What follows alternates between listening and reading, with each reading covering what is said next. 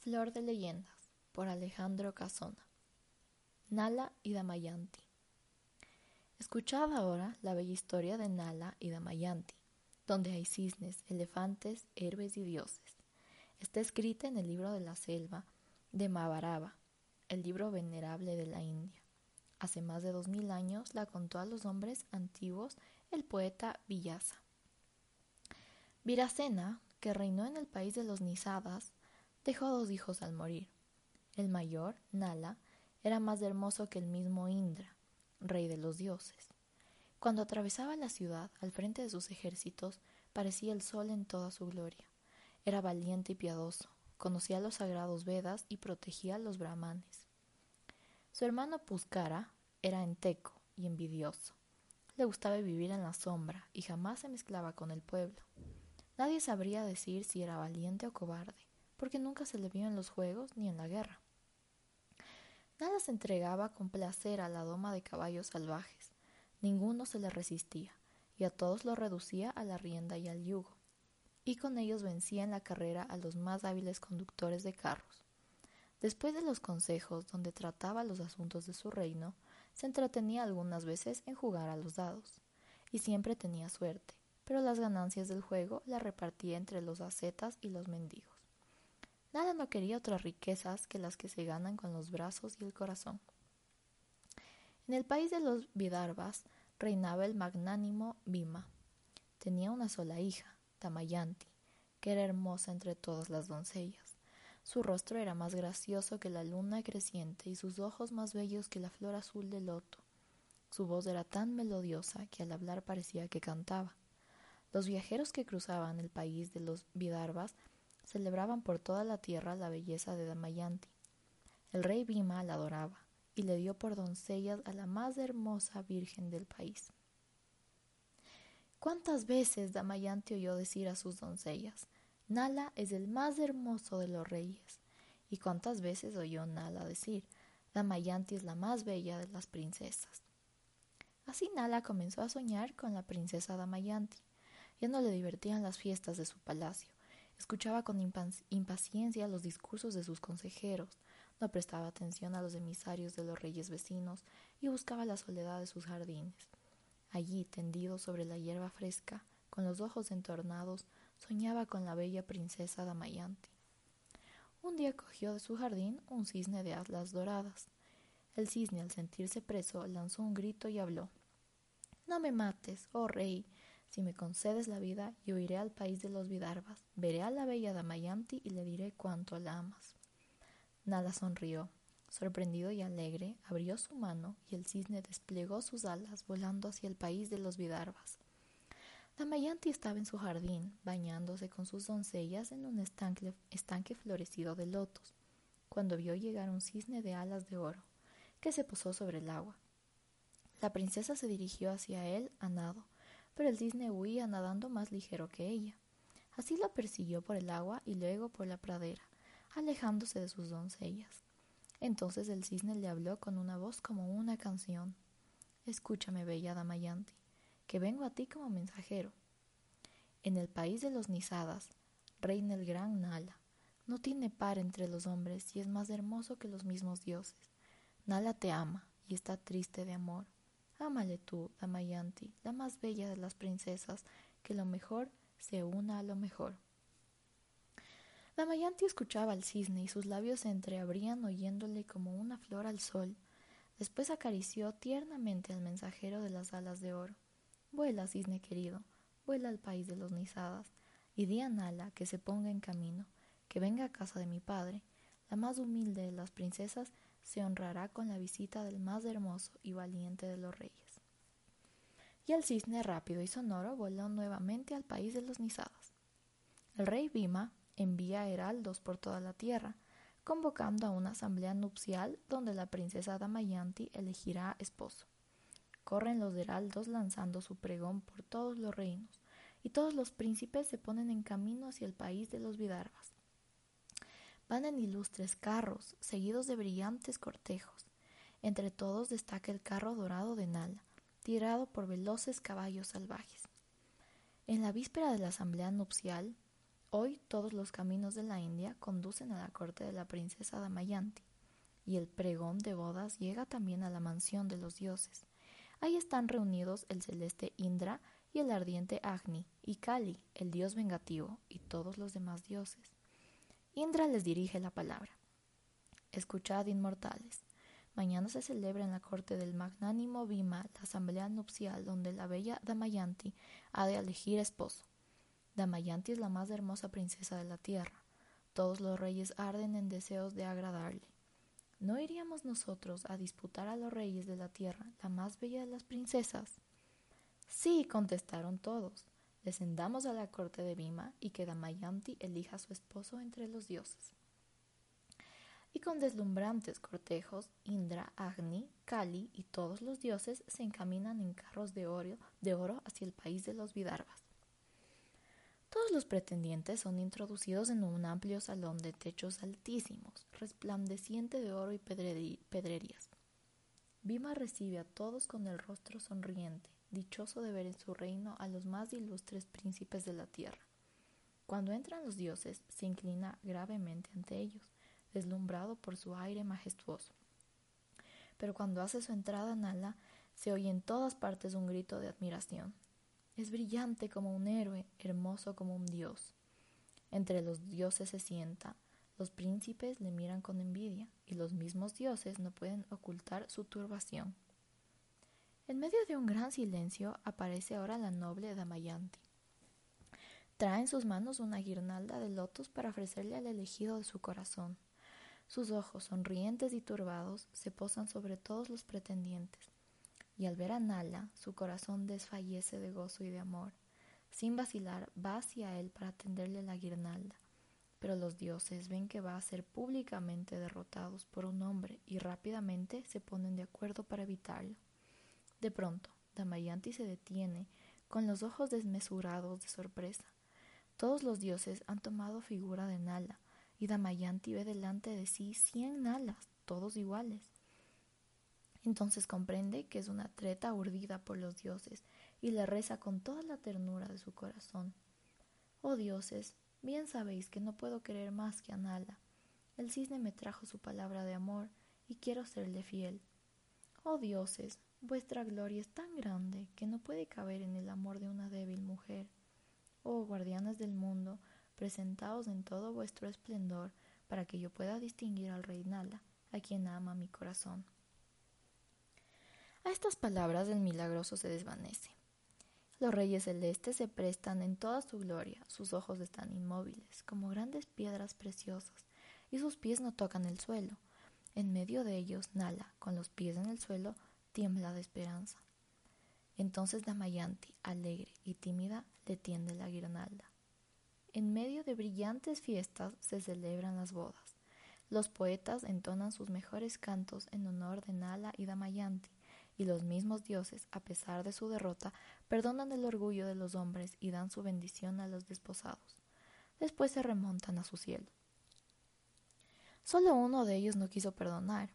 Es Kali, el dios vengativo, en cuyas manos están la riqueza y la miseria.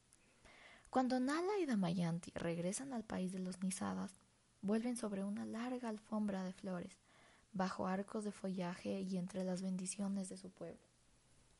Su reinado comienza con la mayor felicidad y los dioses inmortales les conceden un hijo y una hija. Pero Kali no olvida su venganza y busca la alianza de Puskara, el perverso hermano de Nala. Un día Puskara desafió a su hermano a jugar a los dados. Nala, por complacerle, accedió a la partida y el juego comienza. Detrás de Nala, invisible, está el dios Kali, que tiene en sus manos la buena y la mala suerte. Nala juega un anillo de oro que brilla en su mano. Tira los dados, tira los dados Puskara y Nala pierde su anillo. Después Nala juega un collar que brilla en su cuello y lo pierde también. Y pierde una a una todas sus joyas y sus armas y sus caballos y sus carros de guerra. El perverso Kali sonríe, Puskara juega con frialdad. Y Nala se ciega cada vez más jugando, tentado por el dios, como si hubiera perdido la razón. Pasan las horas y los días y la partida no se acaba. Los consejeros de Nala están llenos de angustia. Damayanti en su palacio llora sin cesar. Pero Nala no escucha las palabras de sus consejeros, ni piensa en su esposa ni en sus hijos. Juega siempre, cogido de una extraña locura, un día y otro día. Pierde todo su oro y su plata, sus palacios, sus jardines, sus tierras y sus vestidos. Damayanti tiembla por la suerte de sus hijos y con, un ayo fiel los envía a la corte del rey Bhima, su abuelo. Después cae sobre su lecho, entre lágrimas y plegarias, esperando el regreso del esposo. Nala ha jugado su derecho al trono y también lo ha perdido. Entonces Puskara le dice riendo: Dejemos el juego, hermano. ¿Qué te queda ya? Solo tienes tuya la princesa Damayanti. ¿Quieres que la juguemos también? A estas palabras Nala recobra de repente la razón. Sin pronunciar una palabra se levanta, arroja sus últimos vestidos y traspasado de dolor va en busca de Damayanti. La princesa le recibe en sus brazos llena de ternura. Oh mi bien amado, querido me eras en toda su gloria, más querido me eres hoy en tu miseria. Desnudo estás como cuando naciste. Yo seré tu madre y tu hermana y tu esposa. De nuestras riquezas solo nos queda este trozo de tela grosera. Envolvámonos los dos en él, y abrazados, envueltos en el mismo lienzo, Nala y Damayanti abandonan el palacio, cruzan la ciudad, salen al campo y al caer la noche, santamente enlazados, se tienden sobre el suelo. Nala llora, Damayanti canta y enjuga sus lágrimas. Ahora está dormido Damayanti bajo la luna. Nala la contempla, contenido sus sollozos, y piensa: Oh Damayanti, esposa mía, tu fidelidad te ata a mi triste destino en los malos caminos, en el hambre y en el frío, en los bosques poblados de fieras y serpientes. Bien sé que quisieras estar a mi lado, pero ¿cómo podría resistir tanta fatiga tu carne delicada? Yo he pecado contra los dioses, olvidando mis deberes de rey y de esposo, y debo expiar mi culpa. Pero tú eres inocente. Oh Damayanti, vuelve a casa de tu padre, donde tus hijos te esperan. Yo iré a buscarte ahí cuando mi esfuerzo logre vencer a mi desaventura. Así piensa Nala en silencio. Damayanti duerme y sonríe bajo la luna. Para evitarle todas las amarguras de la miseria, Nala decide abandonar a Damayanti, pensando que al verse sola volverá a casa de su padre. Varias veces ha intentado ya huir, pero su amor le hace volver otras tantas veces al lado de la esposa dormida. Al fin, cuando el primer albor aclara el horizonte, Nala se decide. Sin despertarla, rasga en dos pedazos la tela que los cubre toma uno para envolverse y la besa en silencio. Después, llorando en su corazón, se pierde solo en la sombra de la selva. ¿Cuánto tiempo ha errado sola la bella Damayanti por el bosque sin fin? Ha caminado largos días y largas noches por las montañas y por las llanuras.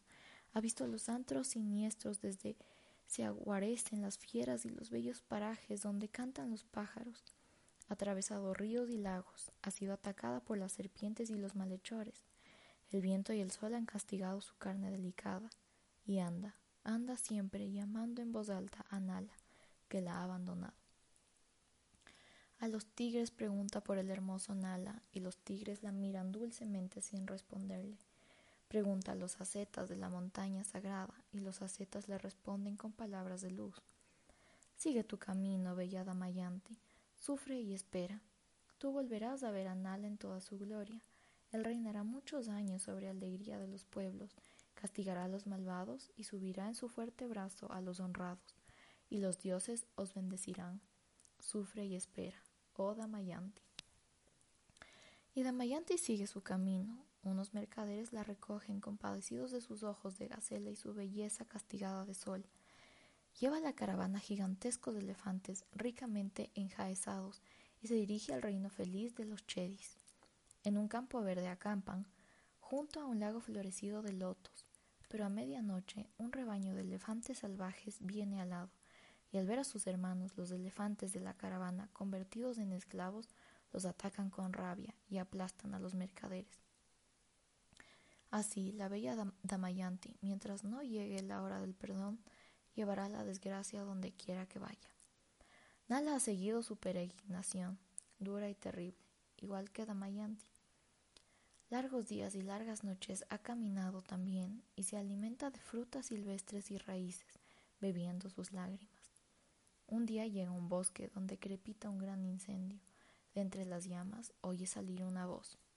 Oh gran Nala, sálvame por el amor de los dioses. Nala se mete, se mete entre las llamas sin vacilar y salva de la muerte al desdichado.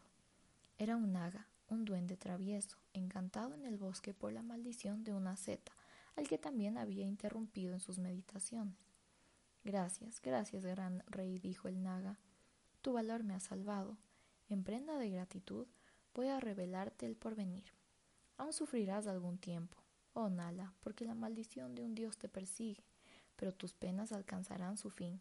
Volverás a ver a Damayanti y a tus hijos, y tu reino te será devuelto. Ahora escúchame y obedece.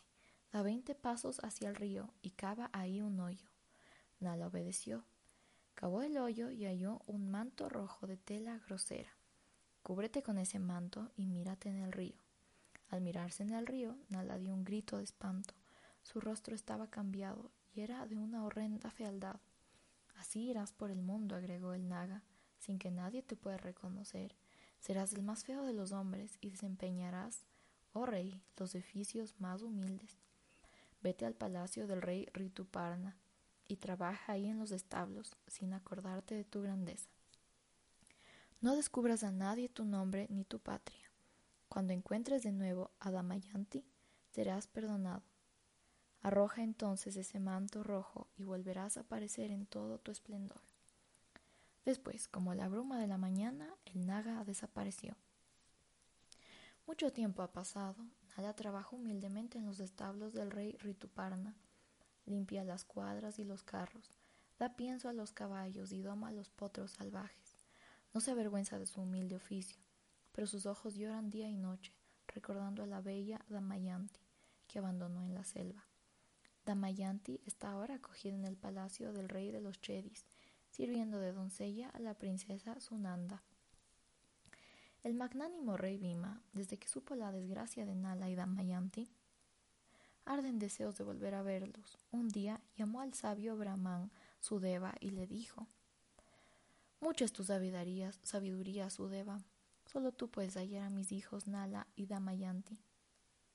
Ve por la tierra y busca sin descanso, día y noche.